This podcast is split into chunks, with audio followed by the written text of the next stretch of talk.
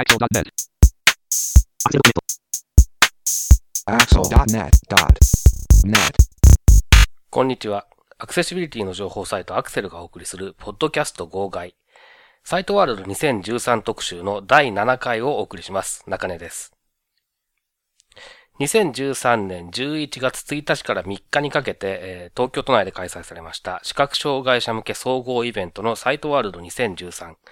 この時に行いましたインタビューの模様をお送りしていますサイトワールド2013特集ですけれども、第7回となります今回は神奈川工科大学の高尾秀信先生へのインタビューの模様をお送りします。高尾先生の研究室では立体音響を活用した歩行支援システム、そしてショッピングナビゲーションシステムなどを展示していました。それでは神奈川工科大学の高尾先生へのインタビューの模様をお聞きください。えインタビューに伺いましたのは私と石木正秀さんです。えーサイトワールド2013神奈川工科大学さんのブースにお邪魔しています。えー神奈川工科大学の高尾先生にお話を伺います。よろしくお願いします。どうもよろしくお願いします。こんにちは。こんにちは。えっ、と、まずあの、えー簡単にあの今回出展されているシステムの概要を、えー説明していただけますでしょうか？はい。えーとですね、今回あのタイトルはですね、視覚障害者向け立体音響ナビゲーションシステムという題名であの展示をさせていただいています。で、えーと今回ですね、あの展示させていただいているのはですね、えーと全部で、え4つありまして、1つはダミーヘッドマイクっていうですね、はいあの特殊な人間の形をしたあ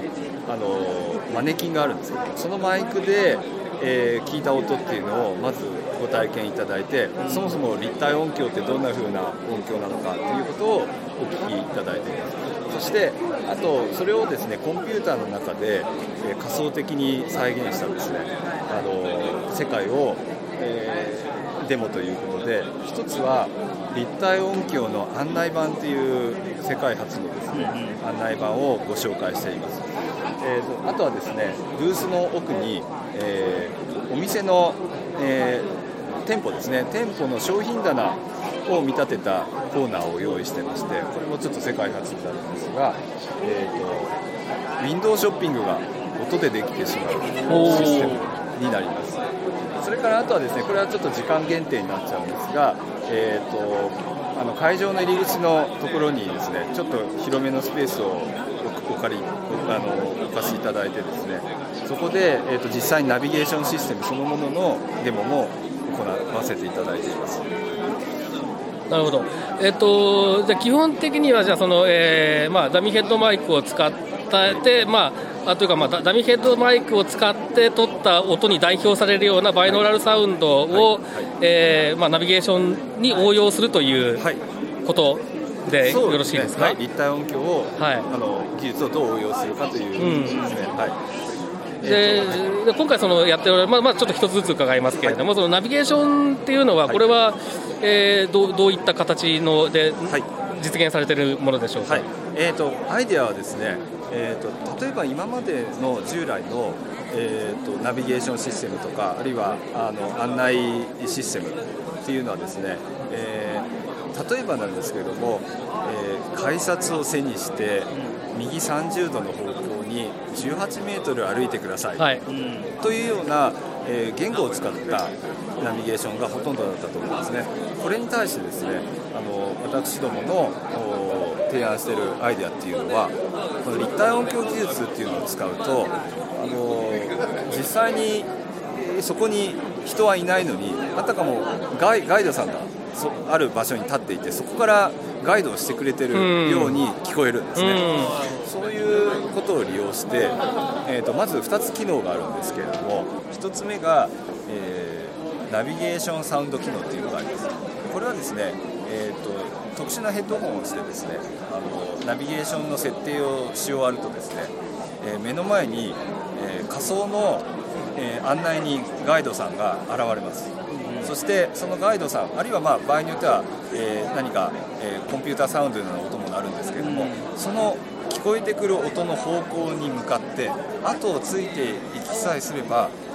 誰でもですね最短距離でうん。目的地に到達してしまう。目的地に行くことができるっていうそういう機能があります、でそしてですね2つ目の機能のが、えー、サウンドマーク機能っていうのがあります、えー、サウンドマークオン機能っていうのがありましてこちらはですね、えーと、周りに今何があるのかっていうことを同じく立体音響でですね教えてくれるシステム、うん、例えば柱がああるとかですね、えーかえー、下り階段があるとか、うん、そういったものっていうのは、えー、なかなかやっぱり分かりづらかったと思うんですけども、うん、このシステムを使うと、えー、あたかもですね柱の前に、えー、ガイドさんが立っていてですね柱です。階段の前に立ってくれてここに下り階段があります。とかっていうことをですね周りに何があるかっていうとその場所から教えてくれる。ですからこの音をずっとこうぐるっとあの見回すように聞いていただくと、周りに今何があってどんな状態になっているのか状況なのに置かれているのかっていうことが大体わかる、こうしてですね周りの環境を理解しながら、えー、次に自分がどっちの方向に向かって進んだらいいのかっていうことを、えー、方向と、まあ、実際場所ですね、場所ではっきりと教えてくれる。っていうところが、まあ、最大の特徴になっています。はい。これあの、えー、とその情報の提示の仕方が非常に、えー、と特徴的だっていうのはよく分かったんですが、はい、えー、とこの提示する元になる情報っていうのはどういうふうにシステムは持っているんでしょうか、はい、えーと、あのナビゲーションをする場合あの例えば超音波を発して周りに何があるかということを自分で理解をしながら進む方法と、もう一つ最初から環境の方に、えーと、いろいろあの埋め込んでおいてですね、うん、えーとそれで認識をするっていう方法があると思うんですが、えーと、私どもの今取っている方法はあの後者の方。つまり環境の方に、えーと、いろいろ仕組みを持たせる。具体的にはですね今は、まあ、これたまたまなんですけれども IC タグの、はい、えー、RFID という技術を、はい、えー、まあ、これが一番使いやすかった。これを使ってですね、ね。はい、えー、まず床のところに、えーと、ある感覚でそれを敷設しています、そして、えーあのユーザーがですね、えー、の手元にある、えーまあ、コンピューターですね、えー、もうノート薄型のノートパソコンで十分なんですけれどもその中にはですねその空間の情報があらかじめマップとして入れているわけですね、そして白杖の先にですね、えーと、アンテナがついていまして、うん、それで RFID の情報を読み取ってですね、あとまあいくつかのセンサーがついてるんですけどもそのセンサーの情報と合わせて今自分がどっちを向いているのかそしてどこの地点を歩いているのかということを、えー、認識します。そして、えーと、そのそれをコンピューターで処理をしてですねその地図と照らし合わせて、えー、確実に今自分がどこに行って次にどこに向かっていくと最短距離で行けるのかということを計算します。そして周りに何があるのかということも合わせて、えー、その立体音響でお知らせをするという。そういう仕組み。なるほど。でタグ自体にはこれは、えーと、な何かしらの体系の ID がだけが入っていて、はい、えー、この ID に対応して、えーとまあえー、手元のパソコンの中から、まあ、情報を、えー、引っ張ってきて、えー、ユーザーに対して提示するというような感じなわけですね。はい、おっしゃる通りですね。ですからあのタグ自体に特殊なあの情報を入れる必要がない。そうですね、はい。あのえーと、どこででもあのタグが付設さえできれば、うん、あの拡張ができる、う。ん、あるいはあのそういった RFID タグよりももっといい技術があのふさわしい技術があるというのであればそれにこう簡単に取り替えることもできる。そうですね。要するに ID さえ伝わればいいわけですよね、はい、なるほど。でちなみに今や使ってらっしゃるのは、えーとパッシブタグですか？パッシブタグです。やっぱりそう、えーと、それはやっぱりその白状が、えー、かなり近づいたという、えー、ことが検知できて、はい、正確に場所を、えー、特定できるっていうことで考えるとやっぱりその方がいいっていう感じなんですかね。そうですね。あの、まあ、あのアクティブそうですね。それぞれあの一応言ってあるんですけども、はい、まあ、まあ最大の理由としてはあのパッシブが安価であること、ね、はいはい。あそうですね。もちろん、はい、あのまあ、あとバッテリーの問題等もありますね、ね、はい、そうい。うふうにこうあのシステムを簡略化することができるっていうことがあのまずあってそうしたんですがあとはまあ実際にあのこれ私どもあの工学部なんですけれども、はい、あの私の研究室は専門が人間工学が専門でしてそういう意味ではあの技術をそのものを開発すること自体が目的ではなくてそのコンテンツですね、はい、えーと、インターフェースそのものをどうやったらあの視覚障害者のユーザーの皆様にあの使いやすいものとしてご提供できるかというところが主眼になっています。なるほど。ですからあの例えばあの最初に、えー、IC タグのことについてもですね実際にユーザーの方に、えーと、協力していただきながら、えーと、白状っていうのはどれぐらいの角度で振るものなのかとかですね、はい、えーと、どれぐらいの距離までだったら近づけるかそうですね。そういったご基礎実験を繰り返した上で、あのそれを採用するというようなあのプロセスになっています。なるほど。だそういうそういうデータを、えー、に基づいても、まあ、パッシブの通信距離で全然問題ないというか、むしろそれがちょうどいいというような結論なんですか、はい、実用上させあなるほど。あなるほど。あはい、FIB って僕は靴屋さんの在庫管理とか、あそうですね。病院の中の車椅子の管理とかぐらいでしか知らなかったので、面白いですね、こういう使い方。で、えっと、ウィンドウショッピングの話をちょっと伺いたいんですけど、はい、これはどういうものなんですか、はい、えーとですね、これ今あの目の前にですね実は棚がもうあのあ棚のところなんですね、これ棚のところに今来てるんですけども、えっ、ー、とちょっとそうですね、えっ、ー、と実際に手を伸ばしていただくと、はい、L 字型に今棚が配置されているんです。けど、えーと、まずこれ一つ目の棚ですね。はい、でえっ、ー、とまああの棚にカップラーメンが並んでいます。はいまあ、本当普通に陳列棚になっています、はい、そして、えーと、その隣ですね、えーと、この字型にあ L 字型になって直角にあ、はい、ちょっと間が離れてます、あこあここですね。はい。はい、えーと、そこがあのペットボトル置いてあります。はいはいはい、はい、そういう飲料水の棚を作ってあるんです。けど、はい、この間のですね立体を防いで伝えるっていうのがですね、ほう。ははは、ここでインタビューの際に紹介していただきました、ショッピングナビゲーションのデモ展示について簡単に説明します。インタビューの中にもありましたけれども、会場には2本の陳列棚が直角に並ぶような形、ちょうどアルファベットの大文字の L のような形で配置されていました。一方の棚にはカップ麺が、そしてもう一方の棚にはペットボトル入りの飲み物が陳列されていました。このシステムを利用する場合、ユーザーはまずヘッドフォンを装着します。次に IC タグを読み取るための装置が付けられた手袋をします。そして持ち手部分にボタンが付いた白状を持ってこの棚に近づいていきます。棚に近づいてから白状の持ち手部分にあるボタンを押しますと、ヘッドホンからそれぞれの棚にどのような商品が並べられているのかという音声案内が聞こえてきます。この時立体音響を用いて、例えば自分の目の前にある棚にはカップ麺が、そして左側にある棚にはペットボトル飲料があるということが、方向からわかるような、そういった音声案内になっています。そして、この時、ユーザーが向いている方向が変わりますと、これをシステムが検知して、その時向いている方向を基準にどちらの方向にある棚に何があるのかということがわかるような、そういった形での立体音響の活用がされています。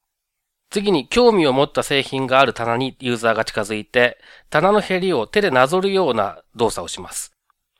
そうしますと、棚のヘりに付けられている IC タグを手袋に付けられている IC タグの読み取り機が、えー、検知します。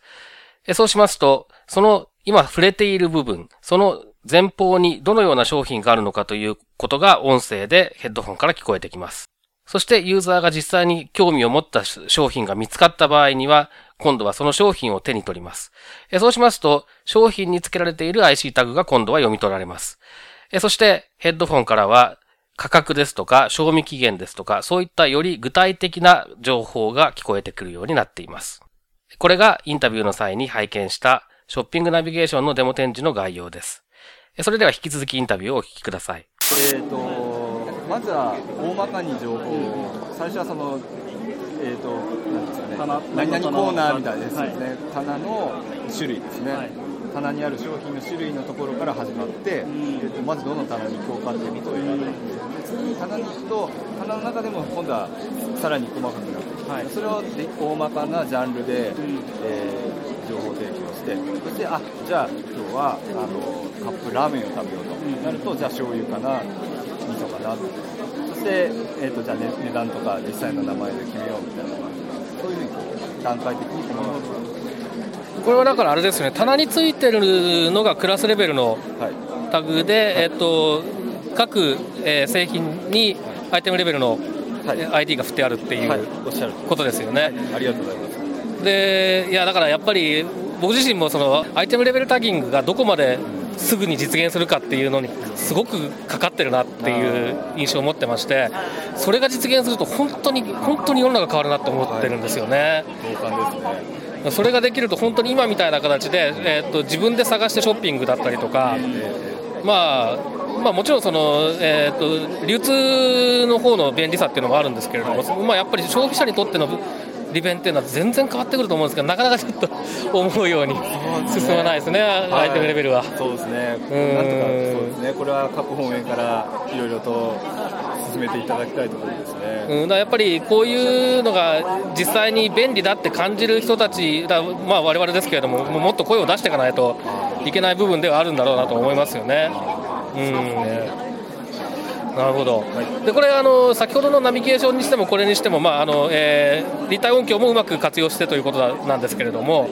えー、っとまあ、やっぱりちょっと普通,、えー、っと普通に考えてちょっと気になるのはその環境音が聞こえない、えー、っていうことなんじゃないかなと思うんですが、はい。はい、その点に関する何か、あの解決のアプローチとかっていうのはあるんでしょうか、はい、えーとですね、今これ目の前にですねこれ、はい、特殊なヘッドホンをちょっと準備してまして、はい、触っていただけると分かるんですけどちょっと普通のヘッドホンじゃないですね。なんだこれ？これあのスピーカーちっちゃいスピーカーがヘッドホンのあのフレームについてるんですね。であのなんかこう管みたいなのがあのヘッドホンの正面のところに出っ張ってる。それですねこれはあのこれを耳に引っ掛けると、まあ、穴が開いていてここから低音が出るようになってるんです、ね、あのこれ実は我々が開発したものでもなんでもなくてですねあのソニーさんからこの間まで市販されていたあのオーディオマニア向けのああ読んだことありますね記事でね、はい、見たことないんですけど、はい、これがその実物なんです。あそうなんですね、はい、ちょっと残念ながらあのあの生産中止になっちゃったんです。あらら。あの我々はちょっとあのそういう意味では違う理由でこれを使っていてですね。ここに耳をかける。はい。あのこれを使うと耳を全く覆うことがないので、えっと、実験でもですね、まあ、簡単な実験でなんですけれども、えっと、環境音の多い近くですね、はい、をほとんど妨げないという実験結果が出てましてあの安心してつけられるということでこれをちょっとあの採用したんですけどなるほどと先ほどの説明の補足になるんですけれどもこのナビゲーションシステムっていうのは学術的に言うとですね位置づけが拡張現実の技術っていうことですね。あの立体音響の拡張現実っていうのはまだほとんど世界的にも例がそうなんですよね。その実際の環境の本物の音にですねその環境を一度あのコンピューターの中で精密にモデリングし直してるんですね現時点で。そして音の反射とかですね響きも全て再現してるんですよそしてそのもう一つのパラレルワールドをこのヘッドホンをかけることでピタッとそのまま重ね合わせることができるようになるんですね。それそれであのオーグメンテッドリアリティ拡張現実を実現しているというわけですね。はい、なるほど、まあ、ということで環境音も一応、えー、とちゃんと、えー、入ってくるような、えーまあ、イヤイヤホンじゃないヘッドホンを、はいヘッドホンというよりは耳かけスピーカーっていう感じですよね、ね。今のやつはね、はい、えー、を使うことによって、まあ、でかつ、えーと、ちゃんと処理をした音声を出すことによって、えー、比較的問題なくできているということですね。で、えー、骨伝導のヘッドホンとかだとやっぱり精度はだいぶ落ちちゃうんですよ。あるいはその耳から入らないからバイノーラルサウンドがちゃんと再現できないとかってことがあるのかなと思ったりもしたんですけれども。そうですね。あの骨伝導ヘッドホンはあのすごくあの関心が持ってるんですけれども。あのまあそうですね、えっと、気になる点というのはですねあの周波数の周波数特性ですね。そうですね。はい。実際こう立体音響っていうのは周波数非常にこう豊かな周波数そうですよね必要としていてですね、えーと、例えば、うんと、前後に前後間に関わっている周波数とかになるとですね、うん、えーと、非常に高い周波数になってくるんですね。10キロヘルツ付近の音が必要ですね。あのまあ、こういうのはあの心理学の研究であの心理物理学的な測定である程度分かっていることなんですけど帯域がですね、えーと、どれくらいきちんと再現できるかそうですねというところに関わってますなるほど。あのこのバイノーラルっていうのは人間のこの耳の形ですね、はい、に非常にあの依存していますので実際のところは一人一人耳の形は一人一人全然違いますので、聞こえ方は実は全然違って、うん、少しずつ違っているっていうことなんですね。でえーとまあ、ちょっとあの余談になるんですけども我々のシステムもですね、えーと誰かの耳を使ってバイノーラル再生をするっていう形になってるんですね、ある人の耳っていう、うん、それをこう不特定多数の方々にお聞かせすると当然そのマッチする方とミスマッチの方っていうのが出てくるわけなんですけどもそれをこううまいこと中間を取ってですねあのえーと、精度はある程度落ちてくるけれどもこれぐらいの、えーと、精度で,、えーと、でならばナビゲーションは十分可能であるというところを、あのたくさんのです、ね、実験協力者の方の測定実験を通して角度を割り出した結果あの開発してる。なるほどあそこが、まあ、一番得意としているというなるほど。人間工学です、ね、はいあのバイノラルのその音を生成するのっていうのは今はもうそんなに難しいことじゃなくなってるんです、まあ、あの難しいっていうのはその例えばコスト的な部分ですとか、はい、あと、まあえーえーと、プロセッサーのリソースの部分であったりとか。はいはいはい、そうですね。あの、まあ、まずその実現技術そのものに関してはあのずいぶん成熟が進んできていてですね、あのまあえーと、そそんなに大きな変化というのはもうこの10年はないと言っていいと思うんですけれどもあのやっぱり最大のその進歩というのはこのそうですね、えーと、ハードウェアの進歩ですね。あの CPU のスピードが飛躍的に速くなって、処理速度がですねあの速くなったっていうことがあのこういう研究をしやすくしている形です。私どもは人間工学が専門ですのであの音響工学のいや情報工学の方々のようにですねあのすごい技術を駆使してそれをこうあの開発するっていう技術はないんですけれどもその代わりにそのシステムインテグレーションということで、はい、えーと、立体音響はエンジンが、うん、あの手に入ればそれを使うというふうにインテグレートしていく方であのやっているわけです。ね。まあ、その点あの本当に10年前はですね巨大なワークステーションを実際この研究の初期段階がそうだったんですけども、えーと、オーストラリア製のですねあの軍事用の巨大なワークステーションですね、えー、とても人の手じゃ持ち上がらないのでそれを台車に乗せてですね、えー、あの実証実験するとき後ろからあの実験者がそれを押してついていくっていう 物々しい実験をすごい。やっていたのが今回なんかもう本当にあの小型のですね薄型のノートパソコンの中で十分同じ性能が得られるということであのそういうやっぱり進化が研究を随分あの進めてくれてなるほど、はい。いやまああの実はそのさっきもちょっと石木さんがの話に出てましたけどそういう、はい、えー、っと普通にパソコンを使っている時の、まあ、画面の様子を提示するような時なんかにももうちょっと使えるたりするのかなっていうことも考えてまして、はい、まあ、前ほど昔ほどそんなあのプロセッサーパワーが必要だったら無理にしてもパソコンで普通にできるんだとしたらそういう可能性もあるのかなというようなことを今ちょっと思ったんですが、はい、あの十分可能だと思ってまして、まあ、実はあの並行してそういった研究もあの、はい、進めてされてるんですね、はい、いるところです。でさっきその、えーと、上下の、えー、分解能がという話がちょっと出てましたけれども、はい、それのその点はやっぱりあの、えー、なかなか難しい部分なんでしょうか？えーとですね、ちょっとすみません、今あの、えーと、論文をですね手元にちょっとあの持ち合わせていないので、はいはい、えーと、ちょっと正確なあの数字が申し上げられなくて申し訳ないんですけども、えー、と簡単に申し上げるとですねあのここ23年の研究でですね、あの店舗に設置してある、えー、陳列棚の棚の間隔ですね、はい、えー、の間隔であればですね、うん、十分実用的なレベルで上下をなるほど、はい、再現できるということを実験で確かめましたへえじゃあそういう面でも進歩しているということなんですね。そうですね。はい。なるほど。いやなかなかやっぱり面白い。面白いですね、なんかあのいろんな方向に活用できそうで、ちょっとね、夢が広がる感じもしますしね。えー、ということで、えーと、神奈川工科大学の高尾先生にお話を伺いました。どうもありがとうございました。はい、どうもありがとうございました。ありがとうございました。はい、ここまで神奈川工科大学の高尾秀信先生へのインタビューをお送りしました。それではサイトワールド2013特集、次回もどうぞお楽しみに。さよなら。このポッドキャストへの皆さんからのご意見ご感想を Twitter、Facebook、サイト上のコメント欄、そしてメールで受け付けています。メールアドレスは feedback.axel.net feedback.axel.net です。なお、いただいたコメントなどをポッドキャストの中でご紹介する場合があります。それではまた次回。